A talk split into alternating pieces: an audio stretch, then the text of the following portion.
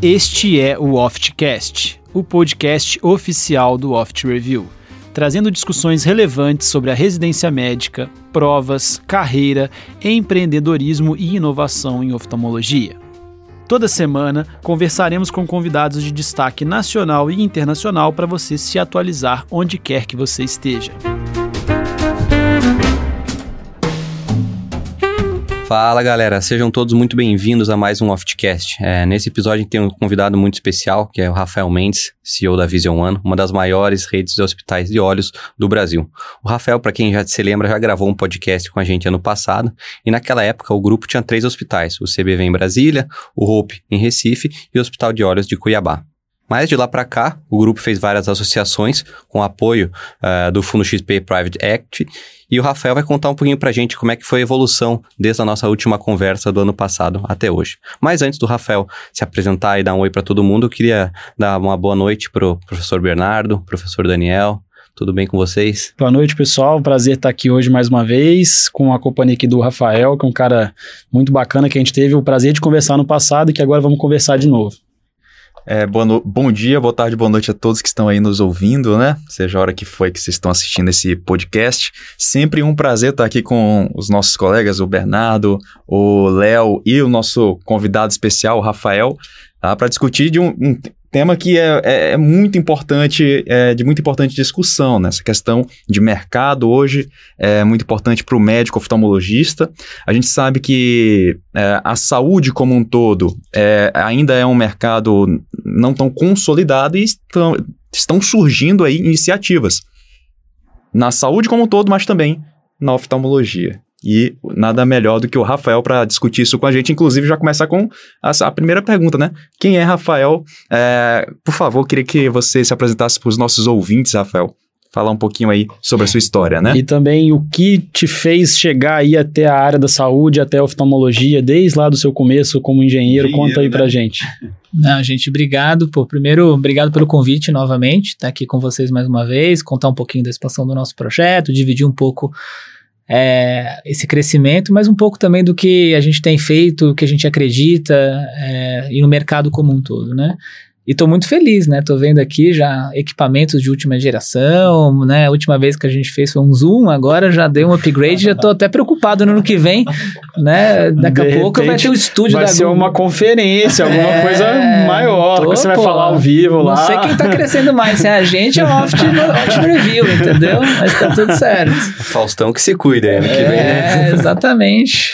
Mas a, acho que história curta sobre a minha, a minha vida, né? Rafael, é casado com a Maíra, pai do Pedro e do André, importante, dois meninos. Desafio aí de conciliar né, essa vida pessoal junto com essa loucura é, da nossa vida profissional, nesse mundo realmente que muda muito rápido e, e tem né, esses desafios, essa barra muito alta que a gente está. Engenheiro de formação, comecei minha vida no mercado financeiro, é, com fundos de ações, com fundos de private equity, é, também em private banking, é, passagens aí por Santander, é, gestoras, é, Banco Goldman Sachs, né? É, quando eu entrei para o mundo de investimento em empresas de capital fechado, isso em 2007, há bastante tempo atrás. E em 2012 é, eu acabei é, me especializando ou dando um foco maior para a questão da saúde, olhando uma série de, de, de, potenciais investimentos que a gente chama no mercado financeiro de teses de investimento, né? É, em saúde, e, e aí foi aí que eu pude me apaixonar pela saúde e, e começar a conhecer um pouco né, da, dos detalhes e, e, de, das, das, enfim, das peculiaridades aí de cada vertical da saúde.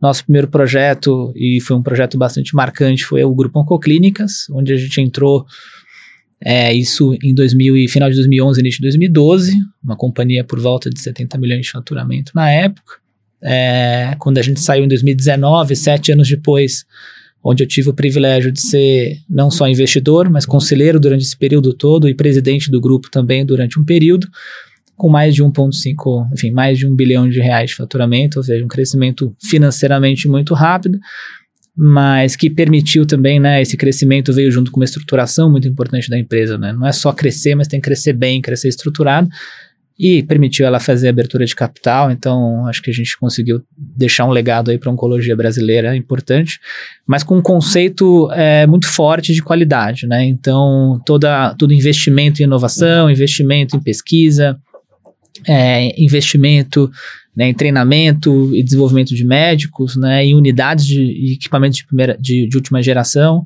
Então, acho que tem mais orgulho para a gente não é o crescimento em si, mas o crescimento com qualidade, o crescimento é, com a cultura certa, é, querendo elevar aí realmente é, a, a, barra que já era alta aí da, da oncologia brasileira, né? E aí em 2000 e, enfim, e aí em 2019, né, na, na saída aí da Oncoclínicas, é, eu decidi sair das gestoras, da gestora que eu era sócio, para um período sabático, né? No, no, período sabático, acabei entrando no mundo das startups, então, alguns investimentos anjos, fiz alguns investimentos anjos, fui é, também é, executivo de uma companhia, de uma startup, durante um período ali bem no comecinho, né, na, que a gente chama de Series A. É, e aí, em 2020, veio o convite da XP, né, para a gente fazer um projeto de oftalmologia, que é um projeto que eu já vinha discutindo já há bastante tempo com o Dr. Marcos Ávila, e, e também outros, outros grupos, né, o próprio Dr. Ronald, Dr. Marcelo Ventura também do Hope eram um dos grupos iniciais que a gente imaginava para fazer esse projeto, entre outros. É, e quando a XP falou, eu falei, opa, esse projeto aqui interessa, né, já, já conheço a turma, já entendo bem do setor, já conheço, já visitei muitos hospitais, é, e ter os sócios, acho que a combinação do projeto foi muito boa, porque a gente combinou um, um um grupo né, de, de pessoas é, fantásticas, né? Então eu falo Dr. Marcos, Dr. Marcelo, Dr. Ronald, que foram os primeiros, né? Dr. Ivaldo também lá na época que a gente falou, né? Os três primeiros, né? Eles têm uma combinação interessante, né? De um empresário, bons empresários, né? Construíram grandes empresas, né?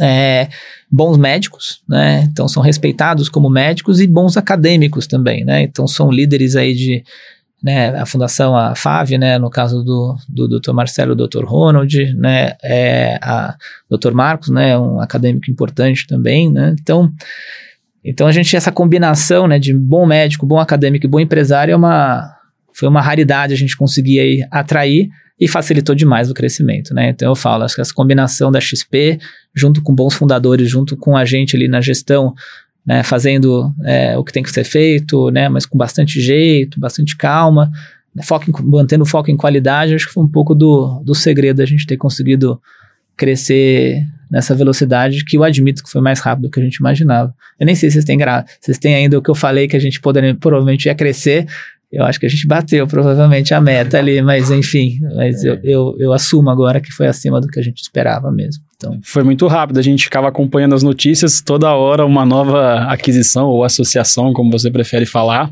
e a gente acompanhando isso realmente foi né, uma, uma coisa bem, bem acelerada.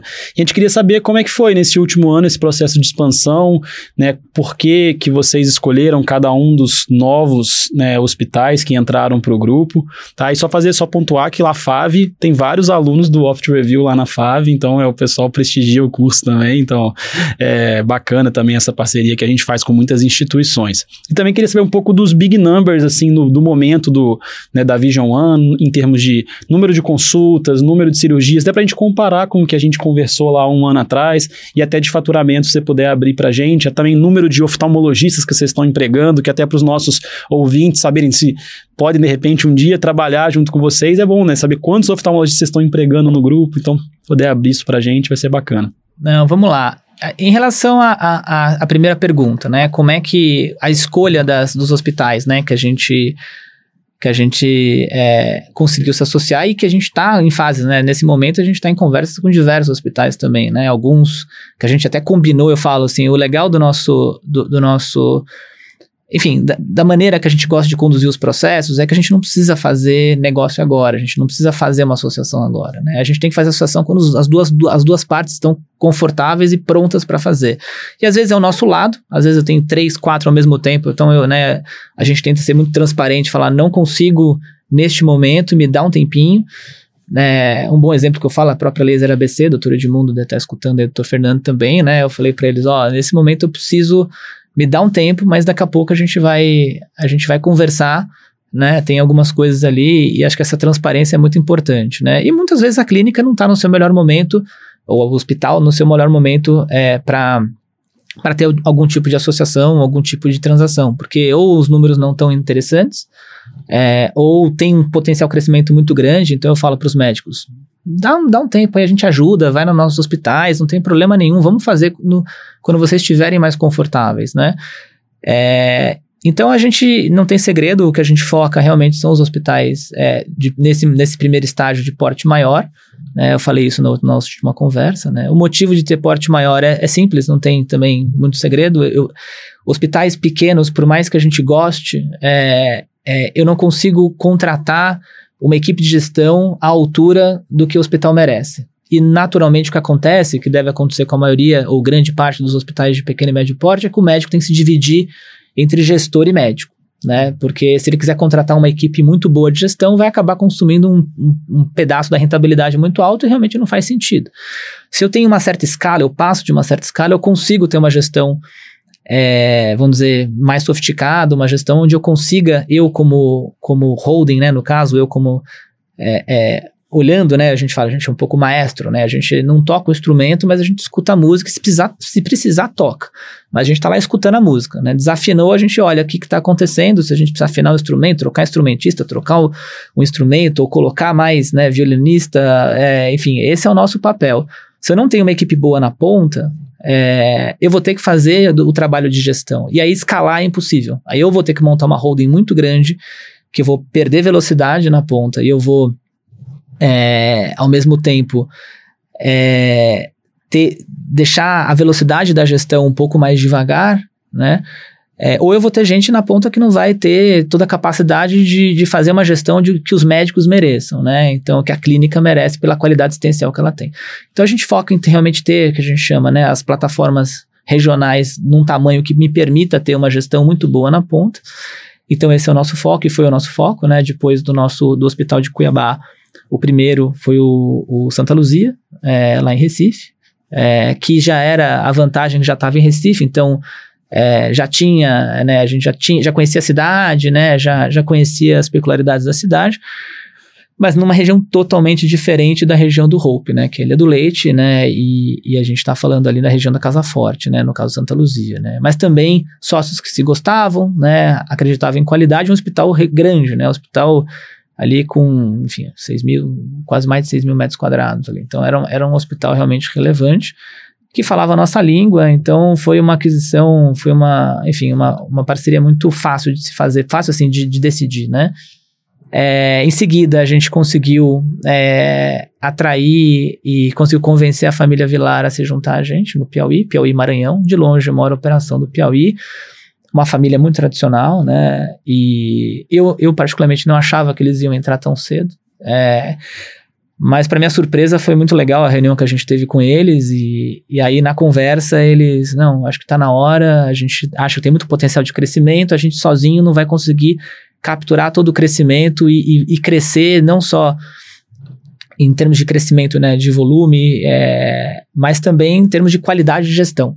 Então a gente está vendo aqui eles né, não, não são, né, são, pelo contrário, né, são bem espertos, bem inteligentes ali, então ligaram para vários dos nossos gestores, né, fizeram ali um, uma, né, uma verificação, né, se está tudo certo, né. Due diligence. É, uma due diligence, né, que o pessoal fala, e, e aí resolveram entrar e, e é uma, foi uma grata surpresa, eles são, além de uma família, é, é, Dr. César, Dr. Matheus, doutora Raquel, né, e o doutor Vilar são pessoas incríveis, né, com pessoas físicas, né, é, e a clínica, não sei se já foram lá, mas é, é impressionante você ver aquele hospital daquele porte, né, de, né é, com todas as dificuldades ali, é, é realmente é incrível, né, a Teresina ter uma estrutura daquela é, no Piauí, é muito legal, e fora as unidades satélites que a gente tem, e essa entrada agora no Maranhão, né, que é que para eles é importante, né.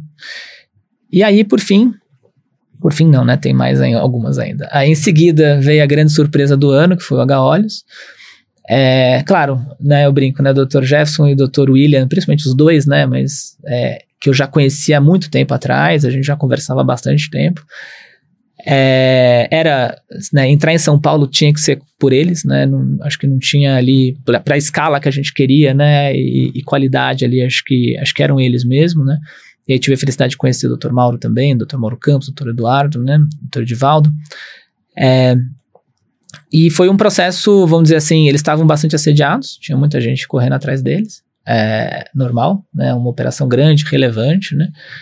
Foi o maior negócio até hoje dentro da oftalmologia, assim, em termos de aquisições. Né? Foi, né? foi o maior. Mas foi muito. Mas a, acho que o projeto em si, né? O processo foi interessante porque eles, eles comentam, comentam até hoje, né? É, eles tiveram ofertas muito boas, até melhores que a nossa. Só que o que fez eles escolherem pelo nosso projeto, né, foi o potencial do projeto, né? Então a questão do dia seguinte que os médicos falam, né? Como é que vai ser meu dia seguinte, né? Então eles viram que do dia seguinte, né, vai ter um, uma continuidade do foco em qualidade até uma um, né, uma potencial melhoria, né, com as melhores práticas do Brasil todo, né? E bateu, né? Bateu, a, a, né? Acho que é quando a gente começou a conversar, como é que seria, como é que a gente trabalha, eu acho que sim, teve ali uma química muito grande. Então foi uma. A gente ficou muito feliz deles estarem, deles estarem, ter escolhido a gente, né? Dentro de várias opções que eles tinham. É, e, e tem sido muito boa a relação com eles também, né? Então foi realmente um marco importante pra gente. E permitiu a gente fazer as outras duas, né? Que foi é, a laser ABC, né? Laser ocular com o doutor Edmundo, doutor Fernando, né? Que era, né, vamos dizer, é, rivais, né? Rivais não, mas eram os maiores competidores na região do ABC e de repente estão juntos de novo, né? Então isso que é legal, né? Você vê ali dois, duas clínicas que estão competindo normal, mas se respeitam e se gostam. É, e aí estão agora né, juntos, né?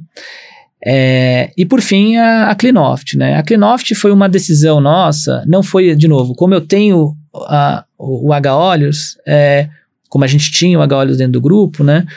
É, qualquer aquisição ou qualquer associação dentro de São Paulo é, é, muito mais fácil e é muito natural versus uma região nova onde volta aquela questão da, da, de ter uma equipe de gestão boa para a gente entregar a qualidade na gestão de que os médicos realmente necessitam e merecem, dada, dada né, que a gente foca realmente em clínicas de mais qualidade, né? Clínicas de qualidade que tem essa preocupação com assistência, né? E é, mas a Clinoft era, uma, era um desejo antigo de ter a doutora Denise de Freitas e o doutor Wilson, né? Professores aí, não sei se vocês já tiveram aula com eles ou não, mas enfim. É, e, e ali tinha um desejo grande, né, deles entrarem e é uma região complementar ao que a gente está, mas o grande ativo era os dois, né? Então acho que os dois eram realmente os principais ativos porque ia trazer para a gente um reforço importante nessa questão da pesquisa, um reforço importante nessa questão de reputação, é um reforço né, do nosso, da nossa consistência em, em, em focar realmente em, em, clínicas e médicos né, que tragam reputação para a gente, para mostrar que a nossa cultura é genuína, mostrar que o nosso desejo de qualidade é genuíno, né? E eu não sei se vocês conhecem eles, mas assim, são pessoas. Só de congresso, palestra, mas realmente tem uma incríveis. reputação incrível mesmo. É, não, eles são pessoas incríveis. Então, assim, né?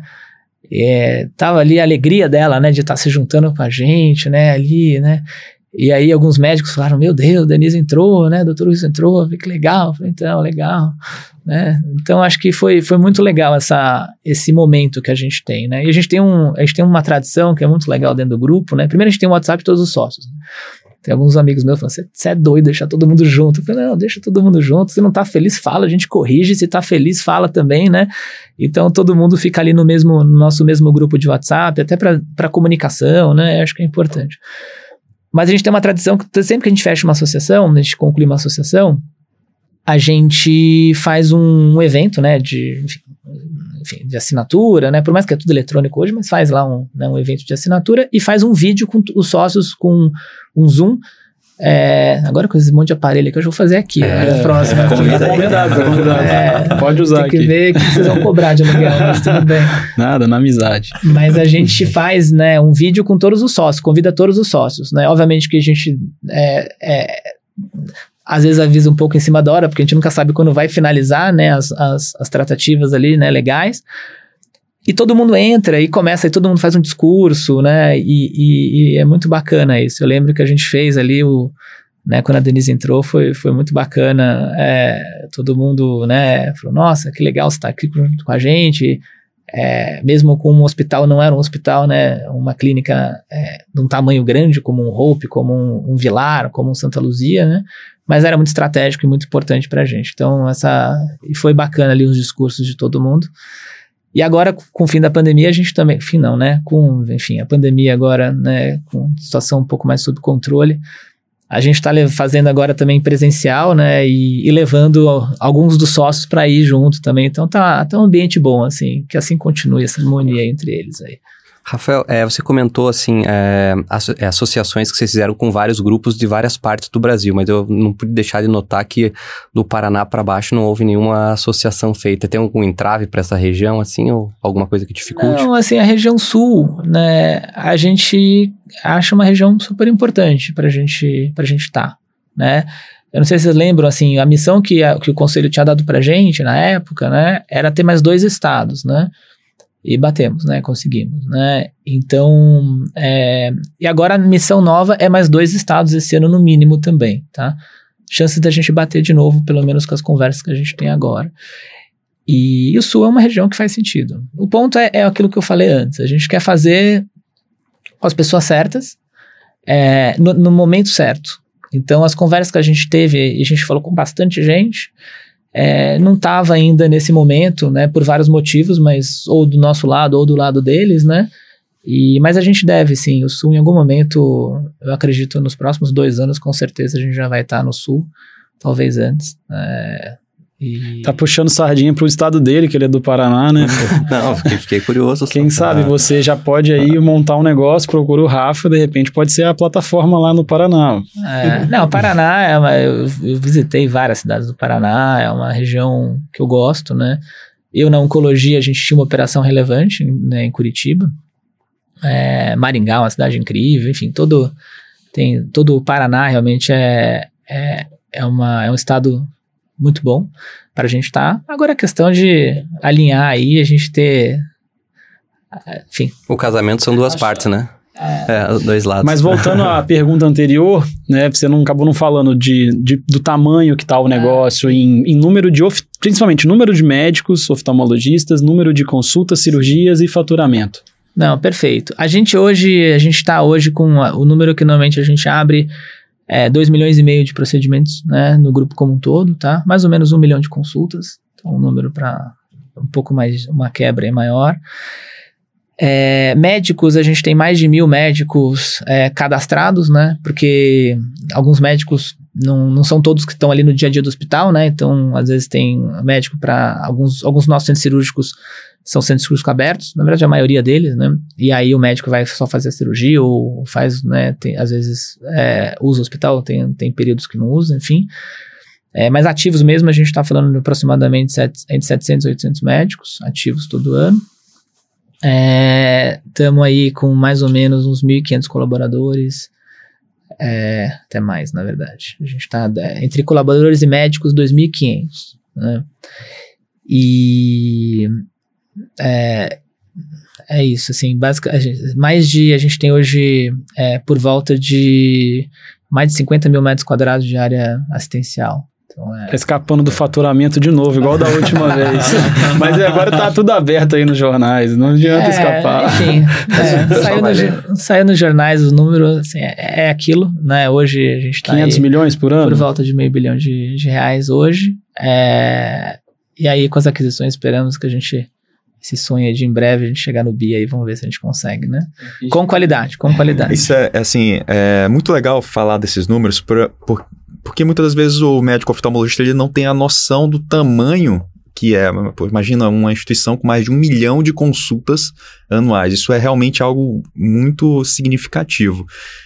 Eu queria puxar um assunto aqui, é eu acho que era um pouquinho antes de falar da oftalmo, né? Você, você comentou sobre a, a experiência com a oncologia, né? E eu gostaria de saber o, o que, que você viu na oftalmo. O que, que a oftalmo chamou de que atenção? O que você e o que, que a XP, XP também viram você, no poxa, mercado de oftalmo? Né? Oftalmo é diferenciado. É você já falou da última vez, mas acho que é bom lembrar os, os ouvintes aí por que oftalmologia foi uma especialidade aí escolhida.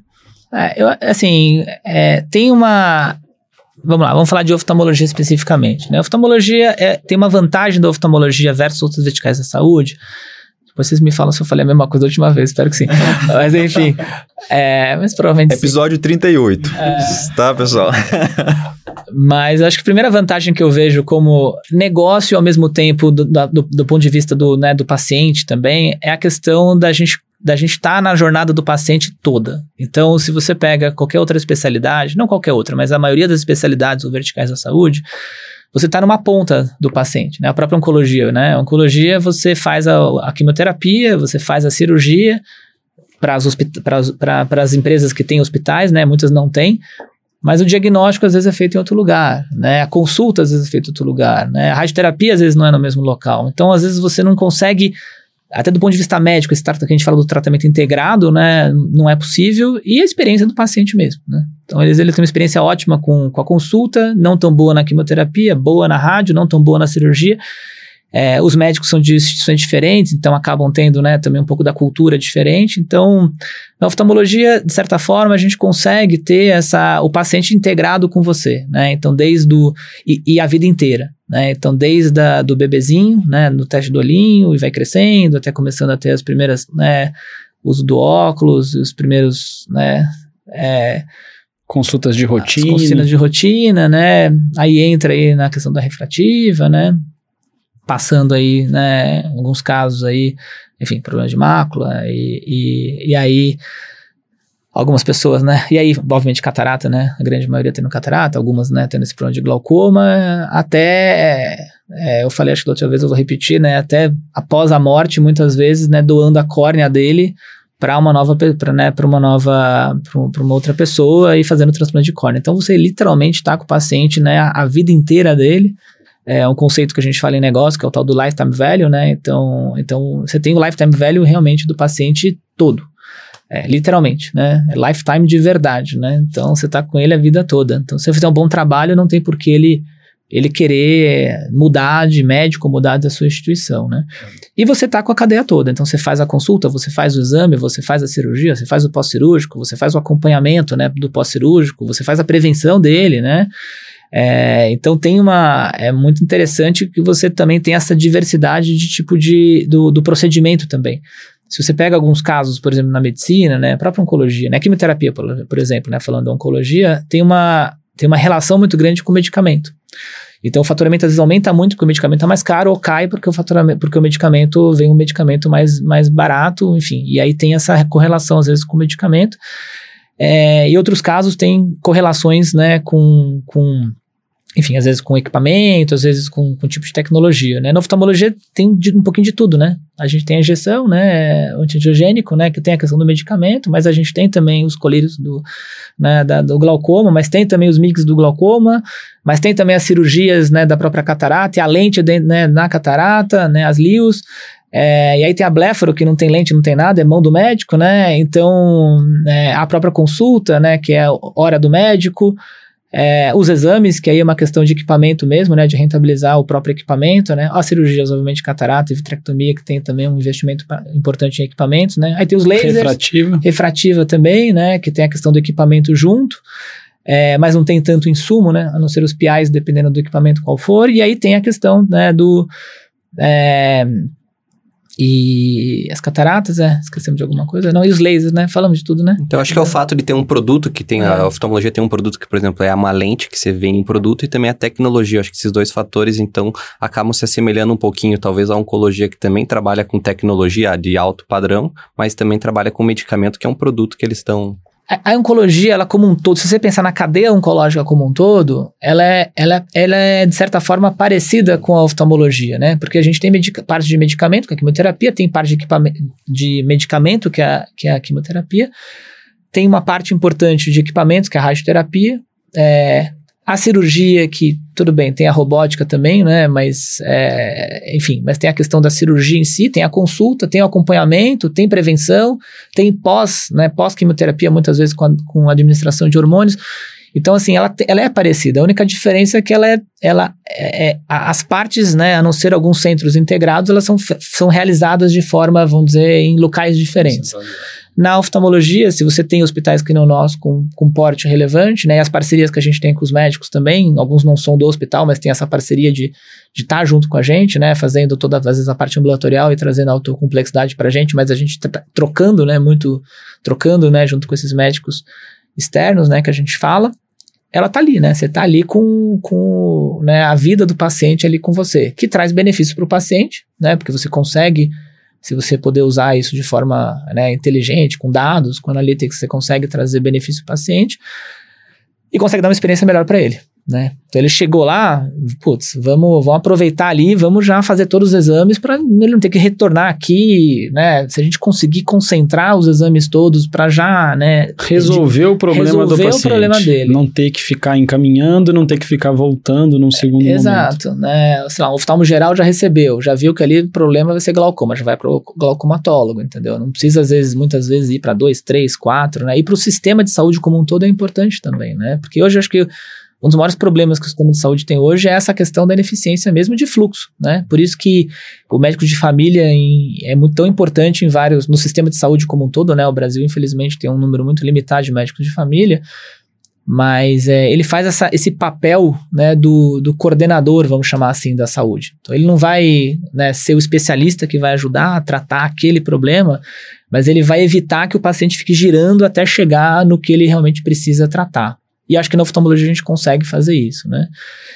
É... E o mercado ser muito pulverizado também foi um fator para entrar na oftalmologia, ter muitas clínicas, muitos consultórios, não tinha ali, a não ser o Optital, não tinha uma rede né, nacional, então foi também um estímulo para entrar nesse mercado? Então, a questão da, de, de, de ter o setor, o setor ser bastante né, fragmentado, que a gente fala, né, tem pontos positivos e negativos.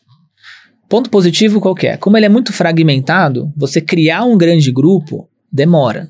Então, se você tem paciência, que nem a gente, né, e consegue ter os ativos certos no começo, você cria uma massa crítica que é difícil de alguém replicar. Porque para replicar de um tamanho que nem a gente está hoje com a Opt, que a gente acredita tem tamanhos similares hoje, é, dado que os, né, os, os, maiores ativos, não os maiores, mas vários dos grandes ativos também já, já se associaram a algum, a algum grupo, é, vai demorar mais e, e, e, todo mundo fala da questão da associação, né? Eu gosto de, de falar disso, porque comprar, gente, ou se associar é a parte mais fácil.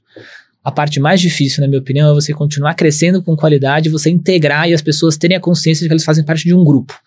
Né? Eu fico batendo nos médicos, né? Batendo assim, né? Eu fico brincando com eles, né?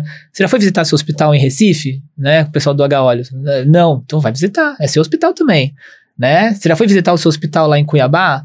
Né? Não, vai visitar, né?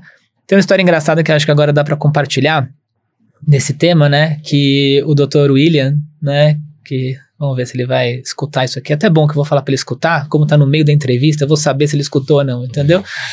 Mas ele estava em viagem, viagem de férias, né? Ele estava nessa decisão entre escolher qual grupo ele, ele escolher, ele, enfim, qual caminho ele queria seguir e ele pediu para visitar o nosso hospital em Cuiabá, né? E a XP me ligou, falou, ah, ele quer visitar o hospital de Cuiabá, né? O que, que você acha? Eu falei, qualquer hospital do Brasil, qualquer um pode, pode visitar. Porque a gente, né, se garante. É, exato, né? Assim, não, mas tem problema, né? Não é melhor ir pro A ou pro B? Não, gente. Pode pro CBV, pode pro RO, pode pro, pro lá, né, pra Cuiabá, no HOC, não tem problema nenhum, né? É, porque depois que a gente faz o investimento, a gente, né, o HOC recebeu um aporte relevante de investimento agora, a gente, né, teve um upgrade de, de equipamentos, a gente faz isso, quer mostrar que a gente é diferente, que a gente realmente veio para criar um grupo e para melhorar a qualidade, né? E aí ele foi, deu tudo certo, né? E aí ele brincou, né? Pô, fui lá, visitei o, o, hospital de Cuiabá. Não, você visitou o seu hospital de Cuiabá. Uhum. Então, né, eu acho que esse é o grande desafio quando a gente fala de setor fragmentado. É se associar é interessante, importante, legal. Mas você conseguir fazer essas clínicas todas, né, esses hospitais todos, os sócios e os médicos acreditarem que estão numa plataforma única e que todo mundo faz parte do mesmo grupo e, e, e, e só faz sentido a gente estar tá junto se a gente puder trocar e poder ter essas experiências, esse é o maior problema. Porque muitas vezes, né, os sócios e os médicos, eles acabam enraizando a questão, não, eu sou médico do CBV. Não, você é médico da Vision One, que obviamente CBV também. Mas o CBV faz parte de, de, um grupo e, por favor, vá visitar os outros hospitais, dê, dê, sugestões de como a gente pode melhorar. Se quiser atender em outro local, né? Tem um caso né, de uma médica nossa do Brasília que mudou para Cuiabá e tá atendendo lá agora, entendeu? Ótimo, né? Então, é, eu acho que esse é o grande desafio quando a gente fala de um setor muito fragmentado. Então, esse é um ponto, vamos dizer assim, replicar é, quando é muito fragmentado, cada vez fica mais difícil porque você precisa de bastante clínicas para você ter uma massa crítica, para você botar gestão e você integrar essas, essas clínicas e ter esse, essa organização de gestão e também de qualidade de assistência, né? É, Rafa, só uma coisa. Então, eu acho que é muito importante essa parte do intercâmbio, né? Então, é, o intercâmbio entre médicos, inclusive da própria, da própria, das próprias associações que vocês fizeram. Então, tem a possibilidade de um médico de um local ir para outro lugar trabalhar e isso facilita. Claro que tem, né? A gente tem um cuidado muito grande em relação à agenda, né? Então, eu sempre falo assim, a gente tem, vai, vamos contratar médico novo? Vamos, claro. É médico bom? Vamos contratar. Mas a gente tem que respeitar os médicos que estão lá né, que, que, que, que, ajudaram a criar a empresa, que ajudaram a empresa a chegar lá. Então, temos a oportunidade de agenda, né? É um médico que não tem relacionamento na cidade, né? Que não tem clientela. E as agendas estão vazias, não faz sentido a gente trazer, né? Porque é ruim para todo mundo, porque vai diluir uma agenda já não muito né, cheia, né? Agora, agora vamos, né, vamos trabalhar para a gente, né, com marketing, vamos trabalhar com, né, com as ações que a gente tem para a gente poder atrair mais pacientes e ampliar o acesso à saúde, né, é, é, ocular. Aí, né, então a gente tenta fazer essas, essas, vamos dizer, essas contratações, essas, esses convites, né, de novos sócios, de novos médicos, desculpa, de uma maneira bastante estruturada, de forma a não prejudicar os que estão lá hoje, né.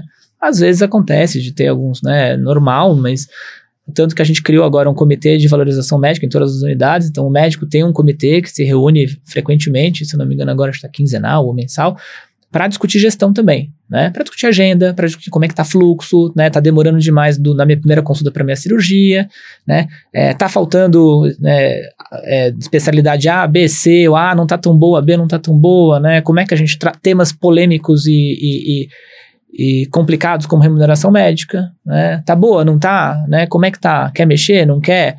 Né? Obviamente que eu adoraria né, aumentar de todo mundo, mas a gente tem nossos limites também, né? Ao mesmo tempo a gente tem que valorizar o médico, ele tem que se sentir feliz onde ele tá. É o nosso desafio do dia a dia, né? Então, eu acho que tem essa a gente incentiva muito esse, esse, essa, essa troca entre eles, sabe? E, e, é interessante, porque eu fico muito feliz quando eu vejo, às vezes, um post de, sei lá, quatro médicos juntos num congresso, tirando foto. É, porque e de mostra... repente médicos de, de hospitais diferentes do grupo se reunindo num congresso, é uma coisa legal. Não, a gente fez um, a gente fez um jantar no, no último congresso do CBO é, e, a gente fez, e foi muito legal, porque eu falei, né, tava esperando que isso, né, tava no começo, né, o H-Olhos mesmo tinha, era super recente, né? Então, lotamos o restaurante, um clima bom. Saímos de lá quando precisava fechar a porta mesmo, né? Fomos expulsos lá do restaurante.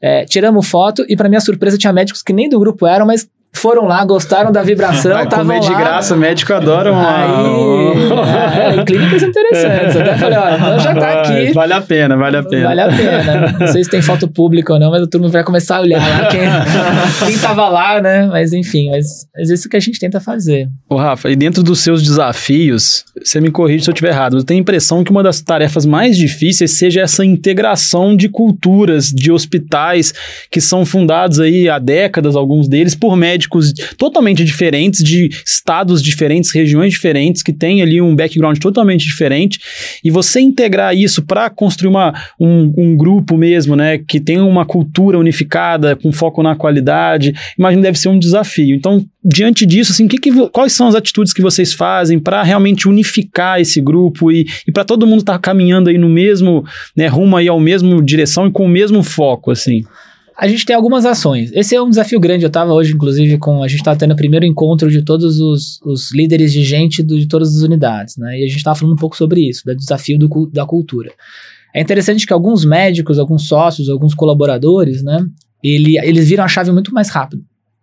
Então, eles já automaticamente, opa, entendi, né? E deixa eu. Vamos trabalhar aqui, é, já entendi, já adaptei, a cultura é essa, vamos em frente. E algumas pessoas demoram um pouquinho, né? Até adaptar a nova gestão, a, a, enfim, os novos processos, né?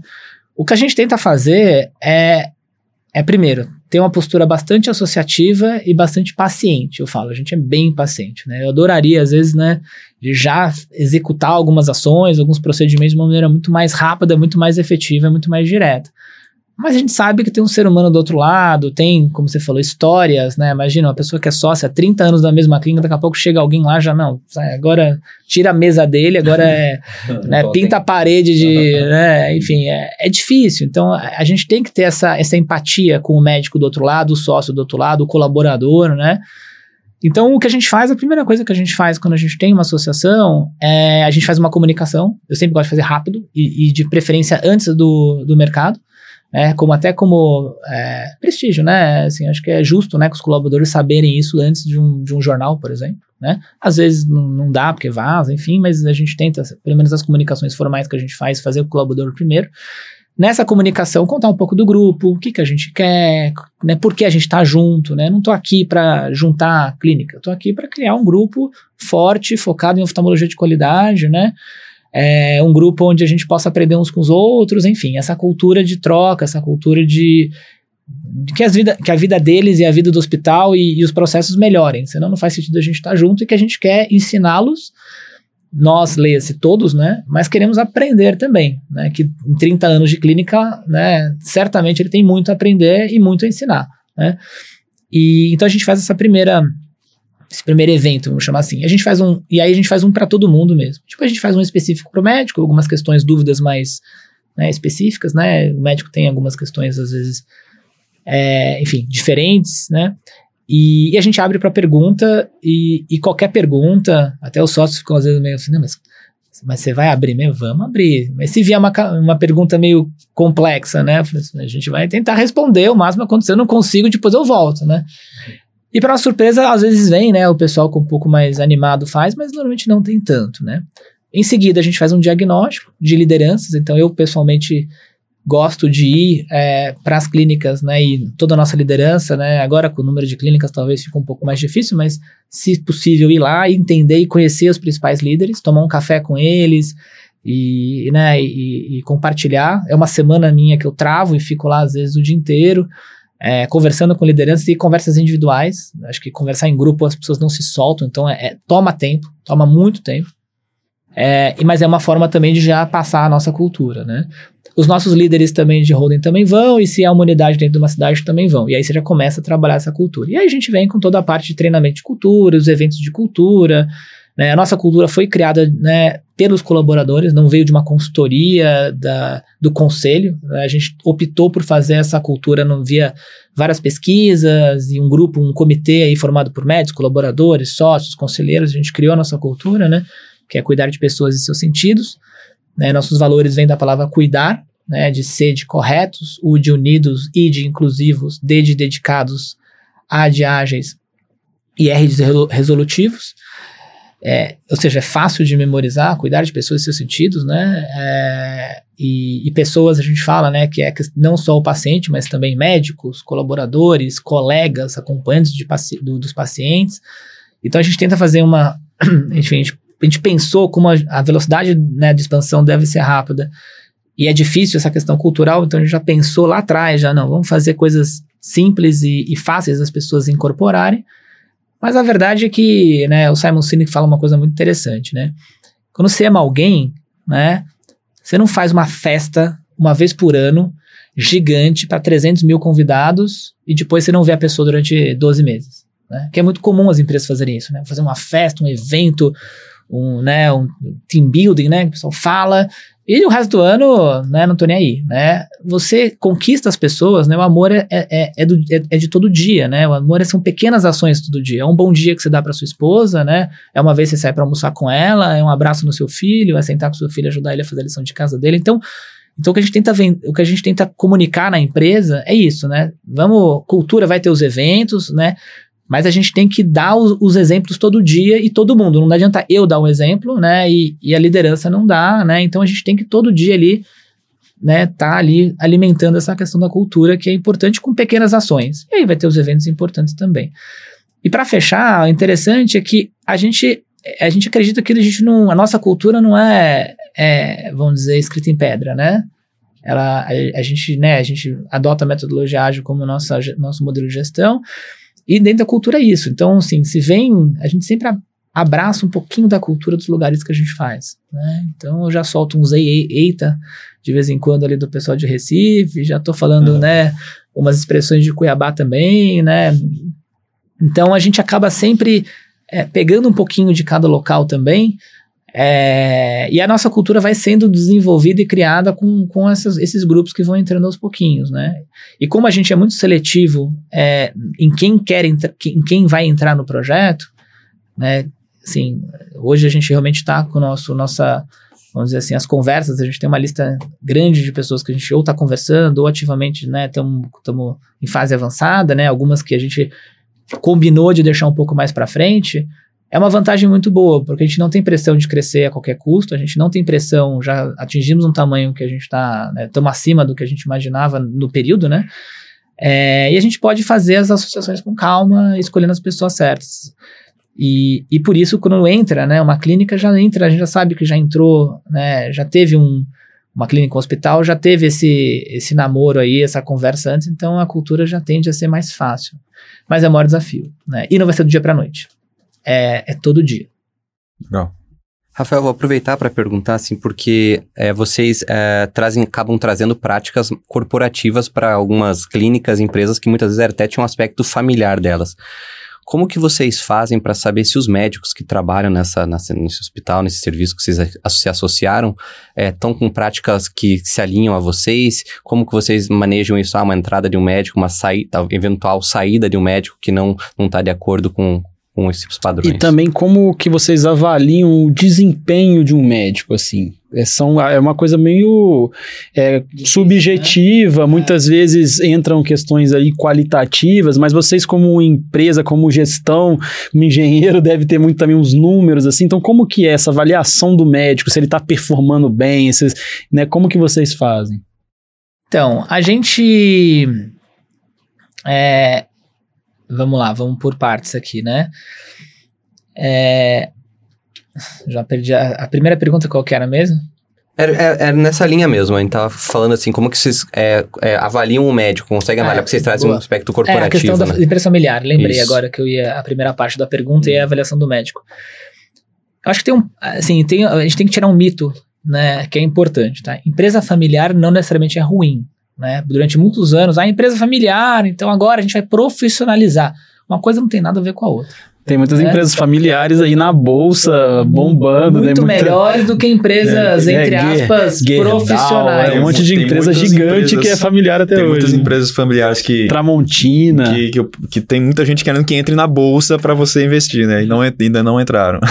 Então, esse é o primeiro, é importante, né? Então, assim, não necessariamente, ah, mas a minha, minha gestão é, é né, familiar, é minha, não tem problema nenhum. Muitos, né, tem várias, né, o próprio Hope, CBV, enfim, as clínicas em geral, né, os hospitais que a gente adquiriu, né, Teresina. Teresina é uma empresa Great Place to Work, né? Então, assim, é a única do grupo Great Place to Work esse ano, vamos esperar que a gente, né, ganhe outros aí também, mas é uma empresa super familiar, né? Uma empresa acreditada na 3 familiar com Great Place to Work. Então, então, primeiro, acho que é importante a gente separar. Acho que a diferença do, da questão do familiar e a questão. É, acho que a questão familiar, né, no, no, ponto que a gente enfrenta, é a questão da governança mesmo, das decisões. Né? Então, antigamente, né, a empresa familiar acabava tendo uma governança muito voltada para os sócios, né, e, e, muitas vezes os sócios, família mesmo. Né? Então, pai, filho, mulher decidindo algumas coisas. Né? O que a gente faz é, eles continuam, na verdade, é, sendo informados e, e, opinando, né? A gente quer a opinião deles, mas algumas decisões agora vai ser feitas pelo, pela, pela equipe de... Algumas não, né? A grande maioria vão ser feitas pelos executivos, que às vezes é da família também, né? É, no nosso caso, não é tão comum, mas pode acontecer, né? E, alguns, e algumas decisões vai para o conselho. Então, acho que a primeira coisa é, eu falo, é transparência e, e, e não ter medo de, de conversa difícil. Então, sentar com eles e falar: ó, essa é a nossa governança, é assim que vai funcionar, né? Você está me contratando e contratando os gestores, pagando salário para eles, para a gente tomar a decisão, né? Porque você está delegando e acredita que a nossa decisão vai ser a melhor possível. Agora, dentro do meu processo decisório, da minha governança e do meu modo de operar, eu vou querer sim consultar vocês. Mas algumas decisões vão ser dos gestores. Né? Como algumas decisões né, médicas, não vou, né, não vou, não vou participar. Né? A gente criou agora um. O nosso grupo chama Pense, né? O nosso grupo de pesquisa, a gente chama de experimentação, que é um pouco um, uma ideia até do Dr. Mauro Campos, da gente trazer eh, médicos do Brasil poderem ficar uma semana com o Dr. Marcos Ávila, uma semana com algum médico, enfim, é, importante para entender como é que é o dia a dia dele, como é que ele opera, né? Mesmo médicos né, já bem experientes, poderem, experientes com experientes, entender sempre tem uma coisa para aprender, né? E, e, por fim, a parte de ensino, né? E aí o Dr. Mauro. Mauro Nishi, né, que é o nosso diretor médico, falou, ó, oh, eu vou te colocar no comitê do PENS. Eu falei, pode me tirar, ali é uma área que eu não quero, não, não tenho como agregar, né? Ali acho que é, deixa ali os médicos, se precisar de alguma, enfim, alguma aprovação orçamentária, alguma coisa de relacionamento com a indústria, eu, eu envolvo. É, você pode me envolver, eu ajudo, mas não faz sentido eu avaliar projetos científicos, né? Eu tô estudando lá, mas não tô lá ainda, né? Acho que eu brinco com os médicos, né? Daqui uns 15 anos acho que eu consigo operar, entendeu? Mas ainda tem, mas ainda não tem tempo, ainda preciso passar por R1, R2, R4, então vai demorar ainda, né? Então, então acho que é um pouco disso, é transparência, falar para eles, ó, aqui agora essa decisão vai ter esse processo, a gente vai ter um gestor sofisticado, um gestor bom para tomar as decisões, algumas decisões vão, vão ser vão ser decididas junto com a nossa holding, né? É, que é uma holding super estratégica, né, que eu falo, é, e vocês vão ser consultados da, da maioria das, das, das, decisões. Né? Algumas decisões a gente até vai contra o que vocês acreditam, mas faz parte. A gente também não é. Não vamos acertar sempre e nosso papel não é, não é, não é concordar, mas é escutar e tomar a decisão. Óbvio que no dia a dia, 99% das decisões são. A gente diverge, depois conversa e converge com uma decisão única, né? Mas pode acontecer. Então, acho que esse é o ponto que a gente tem na questão da, da, do familiar. É bastante transparência, colocar no papel tudo como vai funcionar é, ter gestores né, com essa flexibilidade e trabalhar muito a comunicação. Né? Então, é bastante comunicação muito forte, de, tem, tem um foco muito grande na comunicação, né? É, tanto né, com a família e com os sócios, né, até internamente nas decisões. Né? A questão que você comentou sobre médicos, né? A gente está com um projeto muito, muito bacana que a gente chama de NAN, que é o Núcleo de Acolhimento Médico, é um projeto complexo, é bastante complexo, que a gente começou, não sei se eu falei dele no último, acho que não tinha ele ainda, não, né? Não, é, não. tem bastante novidade desde então. É engraçado, né? Faz tão pouco tempo. É, nossa, tem um ano, tem um ano só. Um caminhão de coisas que a gente está que a gente tá fazendo, mas esse projeto é um projeto que a gente investiu bastante tempo, bastante dinheiro também. É, com, com sistemas, com pessoas, né? A gente criou, na verdade, agora um braço só para o médico, que a gente chama de, de relacionamento médico, né? Então, a área de relacionamento médico, cogerida por um gestor, normalmente o gestor da saúde junto com o diretor clínico dos hospitais, né? Então, uma cogestão médico junto com o gestor, né? Mesma coisa com a área assistencial, onde é cogerido o diretor médico junto com o nosso gestor do hospital, com o gestor da área assistencial, né? E dentro de uma das missões desse, desse, dessa área, né? É a gente, sim, poder entender como é que a gente deixa a jornada do médico melhor, né? Desde horários dos centros cirúrgicos, né, até entrar em remuneração médica, sim, até entrar em, em troca de equipamentos, né, ou, ou questão de agenda que tá boa, agenda não tá. É, então a área dela, a, né, eu falo, o desafio nosso é isso, a gente, como é que a gente, né, é, aumenta essa agenda do médico, melhora esse, né, essa questão do, do volume do médico, como é que ajuda ele também a ter, né, no caso de um cirurgião, ter mais cirurgias, como é que mais cirurgia, a gente identifica mais cirurgias também para ele, né, obviamente tudo dentro do, do, de protocolos, né, pré-estabelecidos aí pela, pela diretoria médica, né, é, e um dos projetos que a gente está fazendo é, foi uma, era uma coisa que eu sempre quis fazer, né, até por experiência em, outros, em outras empresas, a gente poder dar premiações para médicos. Né? Desde premiações a, enfim, bonificações no final do ano por atingimento de metas, seja metas assistenciais ou, met ou metas é, financeiras ou metas, enfim, de volume, não importa, né? Acho que é, tem uma. Aí tem. O ideal seria um conjunto delas, né? É, até a questão de, dos, dos médicos poderem virarem sócios da empresa, né? Que, que foi agora aprovado no nosso conselho. Era a próxima pergunta. Então, vocês têm plano de carreira para os médicos? Era a nossa próxima pergunta, eu já vou emendar aqui. É, não, a gente, então, a gente está estruturando, porque assim, o médico, ele é, ele é, é obviamente, né, um dos, a gente fala, né, são três grandes, é, a gente tem um foco muito grande em três grandes pessoas, né, que é o médico, o colaborador e o paciente, né. Então, e tudo, em tudo relacionado ao médico, a gente sabe que é muito sensível, né? O médico até, por às vezes não conhecer muito de gestão, ou não ter tanta familiaridade de gestão, que na faculdade não, não tem tanto, né, conhecimento. Não. Então, às vezes a gente traz alguma novidade e natural eles ficam às vezes um pouco defensivos. Natural, e a gente tem que, esse é o nosso papel, convencer de que faz sentido, né? Então, um dos projetos que a gente está fazendo é isso. Como é que eu posso dar premiações? Como é que eu consigo fazer diferenciações dentro do próprio do, do corpo clínico em relação ao médico? E como é que eu consigo né, promover, né, que a gente está agora estruturando o nosso programa, é, de que a gente chama, né, nosso programa de, de convidar alguns médicos a serem sócios, né, do grupo, né. É, eu queria fazer isso de uma forma estruturada, né, uma forma que, que seja meritocrática, né, seja justa, meritocrática, mas o mais importante que tudo, que seja transparente. Ou seja, qualquer um pode atingir Mais isso. objetiva. Objetiva, né? Ah, por que o médico X foi? Ah, porque... Senão vai dar mais, mais é, discussão, intriguinha, né? Exato. Então, para fazer isso, o que, que a gente está fazendo? A gente criou um, um score, que a gente chama, né? Que é uma, uma nota, enfim, que a gente vai ter, é, é, com base em vários indicadores, né? Aí, ah, mas quem decide os indicadores? Os médicos. Eu falei, eu quero meritocracia, mas de vocês. Não eu, não vou falar eu no meu caso, né? Vocês vão falar o que, que, que é um médico, na sua pergunta, o que, que é um médico bom? Né? Eu replico para eles. O que, que é um médico bom? Médicos. Né? Ou seja, porque dá, dá credibilidade e legitimidade para o sistema. Então, eles definiram, foi um projeto aí de alguns meses, a gente está implementando o piloto agora numa dos nossos hospitais, escolheram lá os indicadores, aí vem a área financeira, a área de administração, ver se dá para colher, né? Ah, eu acho ótimo, sei lá, é, adesão a protocolo XYZ, né? Ou X litros, ou X miligramas de uso, não sei das quantas. Às vezes não, não dá, eu não consigo, não tenho ainda sistema, tecnologia para medir. Então a gente fez essa volta, ó, isso aqui dá para medir, isso aqui não dá para medir, e a gente está implementando agora um sistema para fazer essa medição é, e para começar a ter os, as- os primeiros resultados, né? E os primeiros resultados, a ideia não é já sair distribuindo ações ou sair distribuindo né, é, é, premiações, né? É, que podem ser premiações, tá? Quando eu falo premiações, podem ser, sei lá, algumas coisas relacionadas até à assistência, né? Então, alguns benefícios, por exemplo, de horário de centro cirúrgico, pode ser, é, sei lá, viagens, é, algum, alguma, algum incentivo à pesquisa, né? Então, a gente não definiu ainda qual vão ser esses, esses, né, essas, esses benefícios, né, que a gente vai dar para os nossos médicos com maior score. Mas a ideia é que a gente passe um tempinho calculando, apresente para os médicos, ó, tá vendo aqui?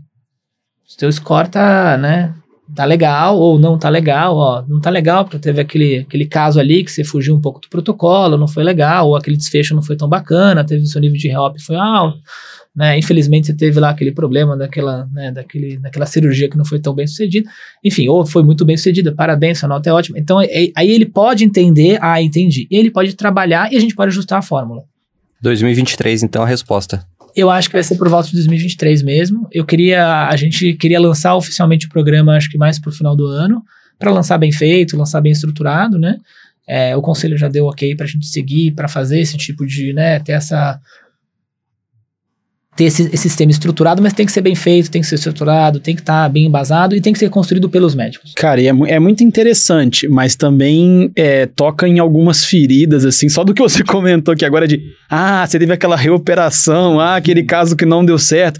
Então, assim, realmente tem que ser uma coisa é, bem estruturada, porque tem muita gente que pode se sentir ali um pouco constrangido com alguma coisa, né? Então, assim, é, é, é muito bacana, mas realmente vale a pena a pesquisa, vale a pena investir para fazer isso da melhor forma, né? Porque os médicos a gente sabe que muitas vezes são difíceis ali, meio sensíveis, como você falou. É, mas por isso que esse projeto não pode ser rápido, né? É, e tem que ser e toda a parte de, né, o- assim, a eleição de quais são os indicadores ou, né, como é que a gente vai medir e, e o que vai medir é super importante que seja feita pelos médicos. Então ganha legitimidade, né? Aqui, ó, é isso aqui mesmo? E todo mundo votou, não, é isso aqui mesmo. Então tá bom. Então vamos começar a fazer, né? Aí o segundo passo é, todo mundo votou, legal, né? No, na teoria parece ser interessante. Ah, a gente vai premiar para quem faz, sei lá, para quem tem doutorado ganha um pouquinho mais, ganha lá mais ponto, para quem não tem, ou para quem faz pesquisa, né, peer review, enfim, aí começa lá os Entra também a Os avaliação dos pacientes, do NPS entra, NPS entra, né? Então tem todo um, né, um mecanismo. Aí na prática eles vão começar, pô, mas não, não é justo isso aqui, não é ali. Por isso que tem que ter essa, essa troca. Agora, tudo que é novo, tudo que é inovador, sempre tem resistência. Agora, se a gente está fazendo em boa fé, né? Com o objetivo de, de ajudá-lo muitas vezes, né? Falar, ó, né, vamos, né? Pô, vou dar um exemplo, né? Qual, você sabe qual a maior reclamação que tem em hospitais? Vamos ver se você Atraso. Demora. Demora. É, isso aí, se você entrar no Google, se entrar no Google aqui, eu, tem um cara aqui, o Gabriel, colega nosso, que veio aqui falar sobre gestão também, ele falou, ó, se olhar no Google, todas as reclamações é demora, atraso. É, normalmente é atraso e, e, muito, e, e a segunda que mais normalmente tem reclamações é a falta de, de é, acolhimento ou falta de atenção. O médico não ter dado atenção suficiente. O paciente acredita que o médico não deu atenção suficiente Foi para muito ele. rápido, né? Ou, Tocou ou muito, rápido, rápido, ou falou uma palavrinha que ele não gostou. Não olhou na minha cara, não me encostou a mão, né? Tem umas coisas. Tem essas coisas. Então, assim, então se, se tem isso, se de repente o médico tá atrasando demais, né?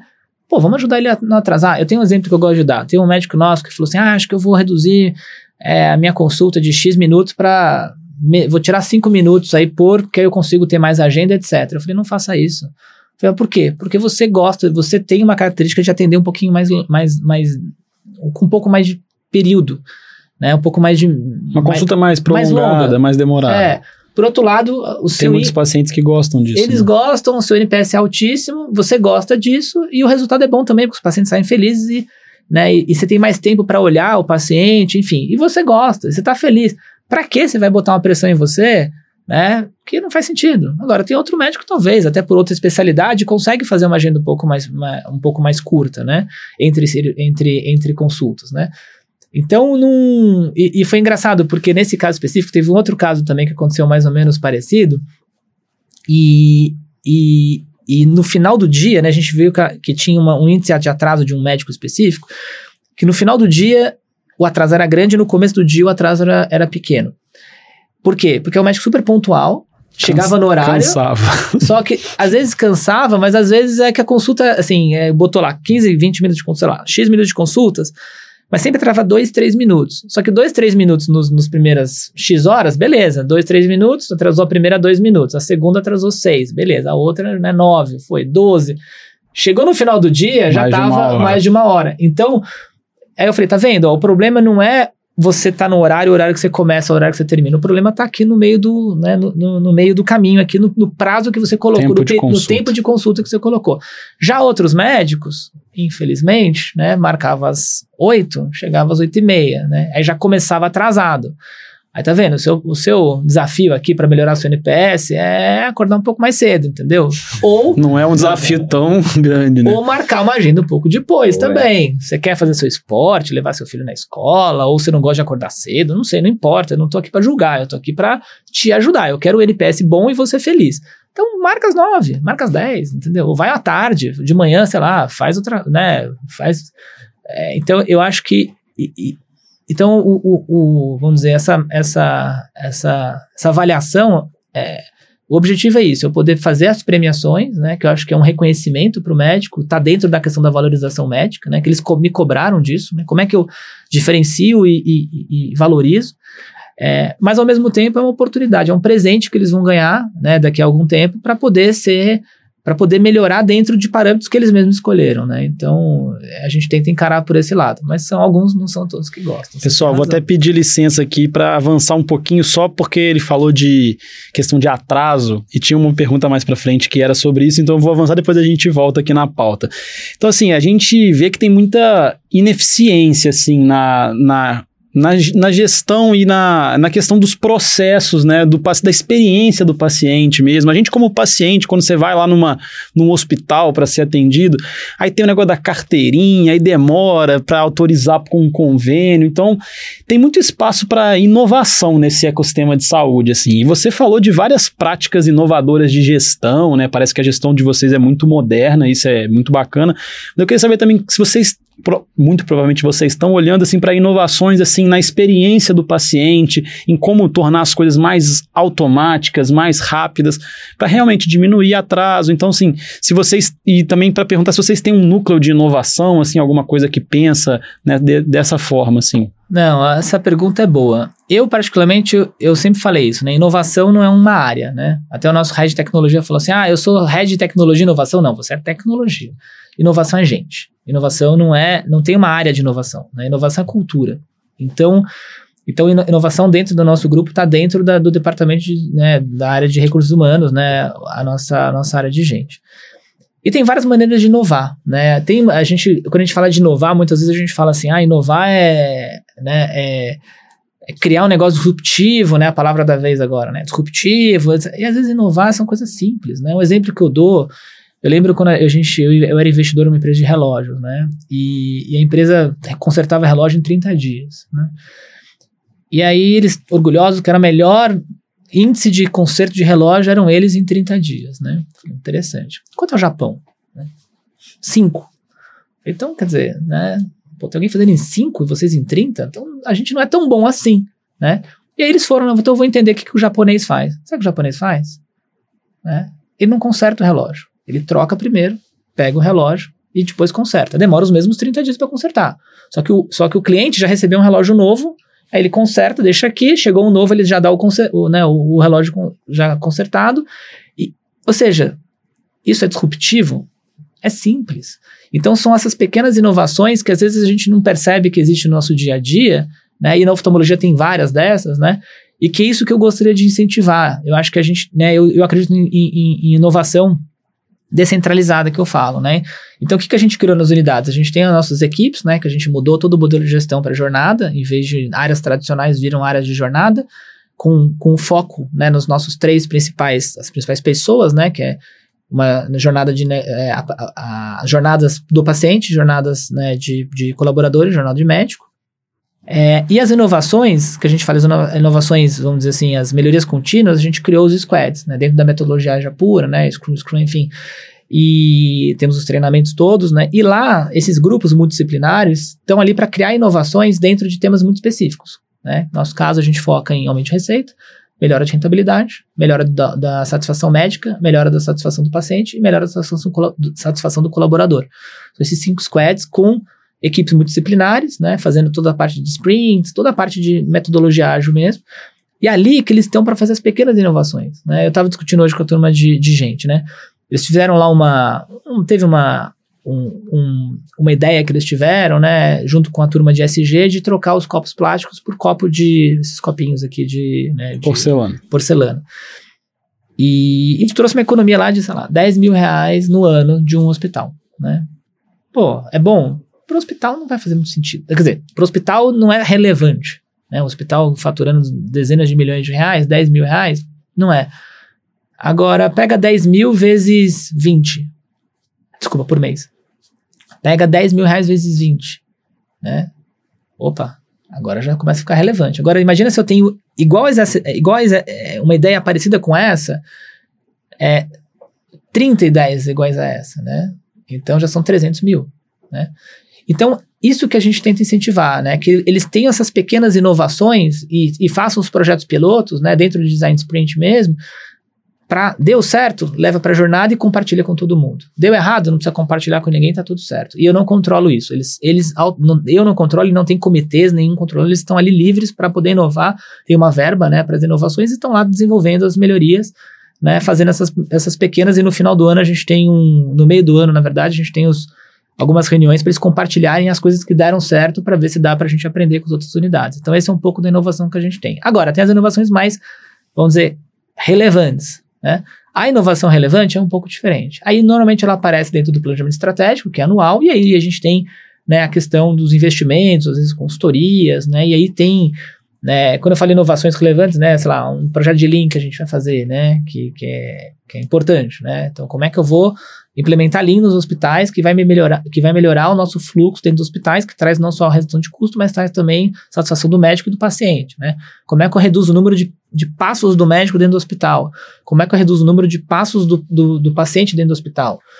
Aí provavelmente não vai sair de um pode até sair, mas aí é um pouco mais complexo, a gente acaba entrando dentro dos projetos estratégicos do ano, que são feitos de forma des descentralizada também. Cada hospital tem o seu planejamento estratégico, e ideias boas, obviamente, a gente, como coordena, a gente vai transferindo, né? É interessante que cada hospital funciona como um hubzinho ali, onde pode. É mais fácil você implementar uma inovação num hospital só e depois, se der certo, replicar do que se tivesse que ser uma coisa em todos os hospitais ao mesmo tempo, né? É que a metodologia fala disso, né? Assim, antigamente o que, que você fazia? Você fazia um projeto. Eu quero melhorar o fluxo cirúrgico do paciente. Aí você gasta seis meses com um monte de dado, entendendo um monte de coisa né? Ou vamos dar um exemplo mais prático, né? Que a gente fez um exemplo real para vocês.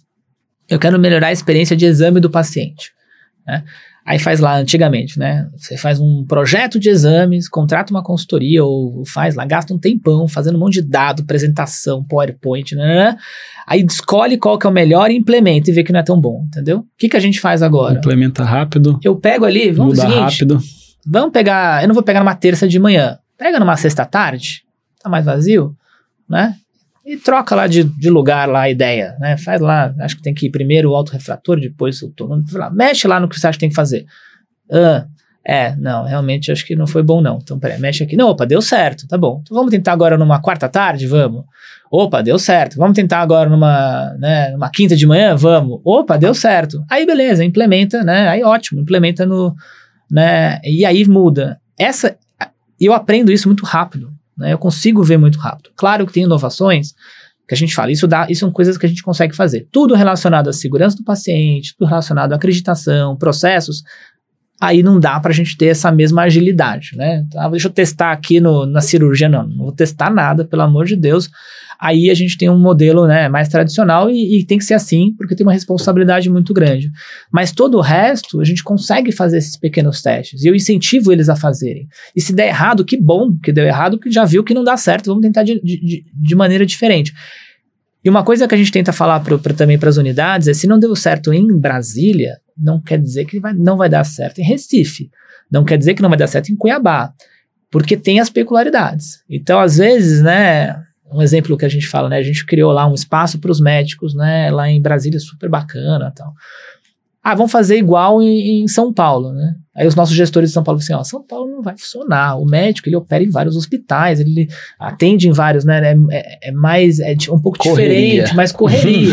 Você faz uma sala, ele, ele, então ele vai querer pegar o sanduíche, comer ali e ir embora, entendeu? Então, ah, tá bom. Então, já que esse é o comportamento do médico paulista, né, ou do, do, do médico da, do H-Olhos, por exemplo, né, como é que a gente faz, então, que essa, essa, essa chegada dele, né, e ele poder ter a área, ter a área quando ele pode tirar as dúvidas dele do nosso núcleo de acolhimento médico, como é que a gente pode fazer a jornada dele ser melhor dentro dessa peculiaridade que tem, dessa, né, dessa essa coisa específica que a gente tem do médico paulista, que é diferente do médico pernambucano, que é diferente do médico, né, é, mato-grossense, e que é diferente do do, do nosso médico, né, enfim, de Teresina, enfim. Então, eu acho que isso que é importante que as pessoas entendam, assim, eu quero vocês inovando, tentando, errando, aprendendo, mas não, né, não é porque deu errado em Brasília que vai dar errado no, em Recife. Então, é, ao mesmo tempo, né, se deu errado em Recife e, realmente são coisas similares também, pô, já aprendeu, não, tenta uma coisa diferente também, né? Então, é, é um pouco essa, essa combinação. É, então, já chegando na nossa reta final, porque a, a hora do homem aqui é complicada, né? brincadeira, ele tá, tá, respondendo tudo com maior paciência. vamos fazer um exercício de futurologia aqui, Rafa. Muita coisa mudou em um ano, né? Eu quero saber, assim, como que você enxerga a oftalmologia em cinco anos, tá? E se ainda vai ter espaço para o pequeno consultório, que é uma coisa que muita gente chega para a gente, mas será que vale a pena abrir o meu consultório pequeno lá na minha cidade? Ou os grupos vão invadir até ali as... Invadir, falei de um jeito assim. Os grupos vão chegar até nas cidades do interior. Como que você imagina esse cenário aqui daqui cinco anos? Não sei se você quer complementar, Dani. É, não, é exercendo esse, esse papel de futurologia, mas olhando rapidinho o passado, olha quanta coisa aconteceu nesses últimos cinco anos com os grupos, né, inclusive o Visual One, e exatamente isso. Daqui a cinco anos, o que, que você vê do mercado de oftalmologia e como você vê o grupo daqui a cinco anos? Vamos lá. Ó, até o final da entrevista tem que me falar o que, que eu falei da última reunião, que eu tô curioso, hein? Mas tá bom, pra saber se eu acertei ou se eu errei. A da, a da, da porque oftalmologia foi idêntica, aquela questão da longevidade do paciente, foi bem, a resposta foi igualzinha. Tá, tô, mas aí tô, tô consistente. Tá consistente. Mas o. Mas falando de, de. Primeira questão do médico, né? Do pequeno consultório, do grande, enfim. Eu acho que assim, o mercado tem espaço para todo mundo. É, eu acho que teve aí, infelizmente, no mercado uma série de comunicações anti-grupo, né? E eu falo, grupos é, não são ruins nem são bons, são diferentes. E antes de você falar e julgar o grupo, tenta entender um pouquinho o grupo, né? Entender um pouquinho. E às vezes o grupo realmente não tem a ver com você, mas às vezes tem a ver com você. Né? A gente acredita que a oftalmologia é, tem espaço para grupo, tem espaço para pequenas clínicas, tem espaço para consultórios individuais, tem espaço para todo mundo. A diferença é o que o médico quer. Né? Então, assim, qual a vantagem de você estar num grupo, por exemplo? A vantagem de estar num grupo é que você vai ter no nosso caso, né? Enfim, vamos falar a vantagem de estar na One, por exemplo. O médico da One. O médico da One, você vai ter uma estrutura de primeira linha, de ponta, você vai ter um hospital acreditado, um hospital né, com uma infraestrutura muito boa, equipamentos de primeira de ponta, é, e vai ter demanda de paciente. Você vai chegar lá, vai ter paciente para você. Porque a gente vai fazer um trabalho de originar esse paciente, a gente vai fazer um trabalho de marketing, de parcerias, etc, etc. Né?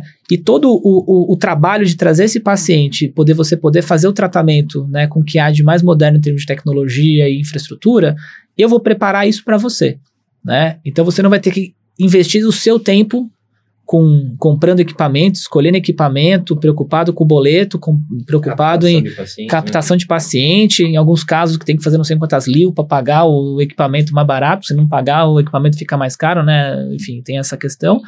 É, por outro lado, tem uma remuneração que eu, eu tenho que eu tenho uma remuneração que eu, eu que é um modelo que é o que eu consigo fazer para que a empresa seja. É igual de todos tenha, os hospitais a remuneração não, dos muda, médicos? Muda bastante. Qual que é o modelo, só assim, modelo básico? É por produtividade, é por hora? Muda. Cada um é de um jeito. Cada um é de um jeito. O que, que a gente tenta... Eu vou falar um pouco desse, desse tema que eu acho que é um pouco importante. Mas aí só voltando. E aí tem uma remuneração que para alguns é ótimo, para alguns não faz tanto sentido. Né? Mas é o que eu tenho também porque eu preciso ser rentável para poder investir em tecnologia, poder investir em infraestrutura, poder crescer, poder investir em marketing, é normal. Né? Então é isso. Agora, alguns médicos vão querer ir mais para o particular, alguns médicos vão estar interessados, talvez, em volume, né, em ter lá uma clínica mais, né, pegar um público, por exemplo, é, de média baixa renda, né, outros não, vão querer atender em clínica super premium, VIP, e cobrar mais caro numa catarata, ou cobrar mais caro num procedimento, um particular com um valor muito alto, né, outros vão querer montar uma clínica de médio porte ali, ter ali o, o o, né, o convênio, alguns vão querer serem os próximos grandes hospitais do Brasil. E tem espaço para todo mundo e está tudo certo. O que eu acho que a gente tem que fazer é, é, é fazer esse mercado de forma saudável. Né? O que, que eu chamo de forma saudável? Né? É, é a gente fazer boa medicina. Né? Então, não, eu falo, não ganhar paciente por contrato, ganhar essa paciente por, por mérito, né? por qualidade. Né? É, e ter uma cabeça aberta realmente, que tem alguns médicos que vão querer empreender, vão querer, tá tudo bem, faz parte, né? Agora, tem que lembrar que não é, empreender não é fácil, né? Vocês até fizeram um, um, um, podcast que eu, que eu assisti, né? Sobre os professores lá falando sobre a questão de montar consultório, né? Então foi muito legal, assim, foi até peguei uns dados lá para entender. Né? Tem um, Anotei assim um para penúltimo foi bem bacana com depois eu vou te mandar do Dr. Gabriel que tem ele formou com a gente, ou seja, formou tem 3, 4 anos e está com duas clínicas aqui já em São Paulo com uma cabeça ultra empreendedora, então é bem legal. A gente tem muita, muitos alunos têm muita curiosidade com esse assunto de como que é montar um consultório, então a gente investe bastante nesse, nesse tipo de tema aqui no Optcast. É, e acho que tem espaço, assim, sinceramente, tem espaço, por exemplo, para quer montar seu consultório? Então monta seu consultório, é, e vem atender um pouquinho, vem atender meio, meio, meia agenda com a gente, né? Meio, vai, duas vezes por semana, três vezes por semana com a gente, vem operar no nosso hospital, né? Hospital, eu acho que é centro cirúrgico, e a gente pode depois falar sobre isso também, mas é, financeiramente não fecha a conta ter um centro cirúrgico para um certo volume de cirurgias, mas não fecha. O médico faz a conta às vezes e fala assim: Ah, mas tá vendo, eu tô ganhando X% a mais no meu centro cirúrgico. Eu falei, ok. Só que quanto você gastou de equipamento, né? Para não falar nome de equipamento aqui, né, para não dar promoção para as marcas aí, né? É... Inclusive, se alguém quiser patrocinar aí, né? Exato. Tem ali a televisão, ali, ó, por aqui... enquanto está com Oftcast, mas, mas né? né? Fica a dica aí para a indústria aí, né? É. Se quiser.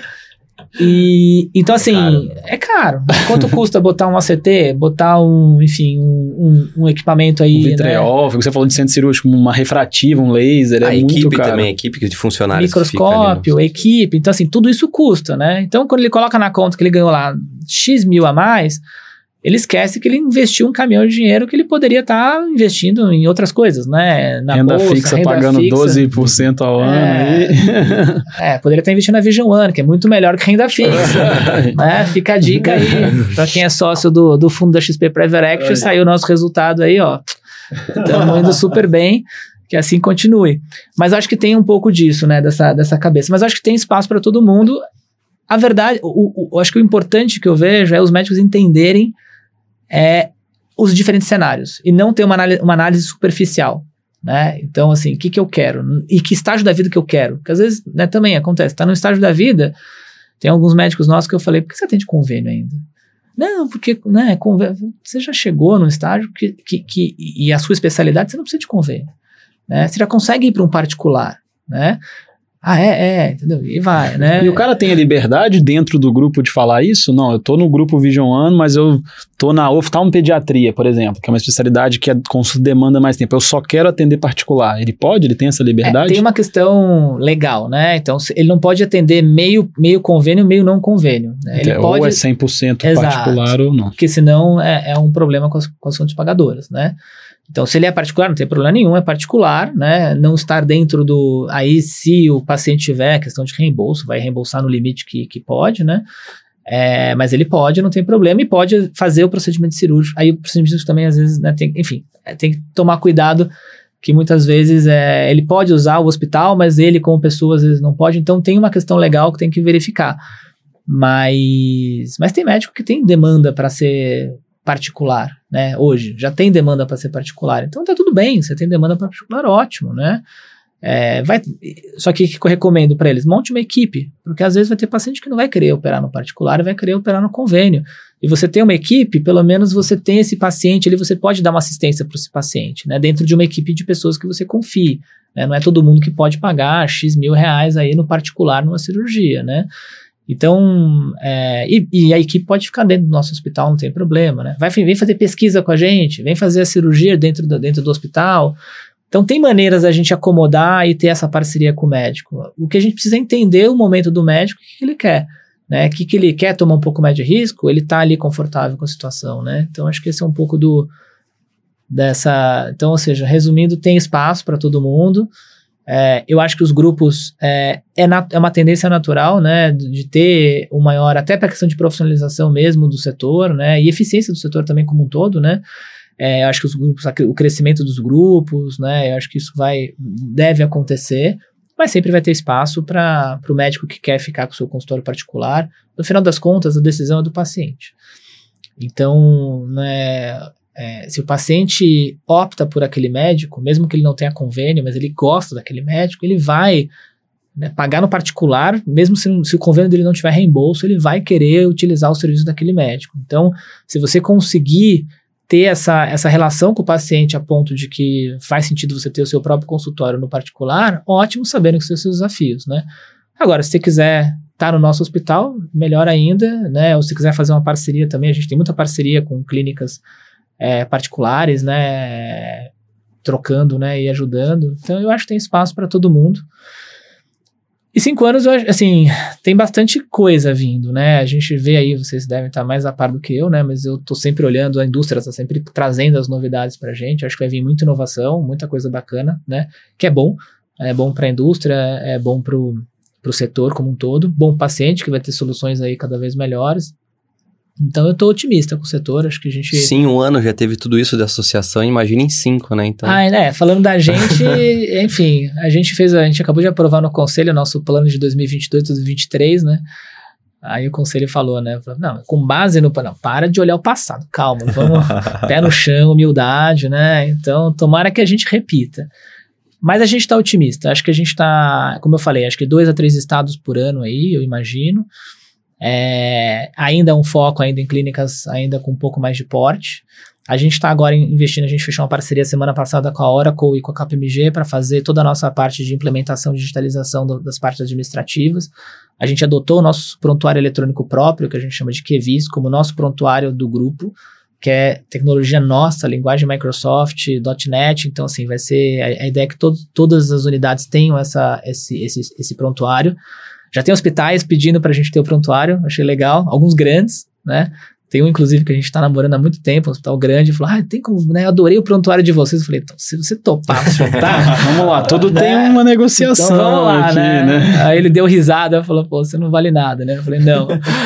mas, mas eu brinco, né? Acho que a gente primeiro precisa fazer tudo dentro de casa, fazer as besteiras que a gente, né? Enfim, arrumar, realmente deixar o prontuário redondinho, ele já está muito bom mas ele agora a gente migrou ele para nuvem Oracle, né? Então agora ele tem que ficar realmente redondo, com os dados estruturados, ele é muito intuitivo do, pro paciente, a gente olhou todos os prontuários no mercado, a gente não achou nada parecido.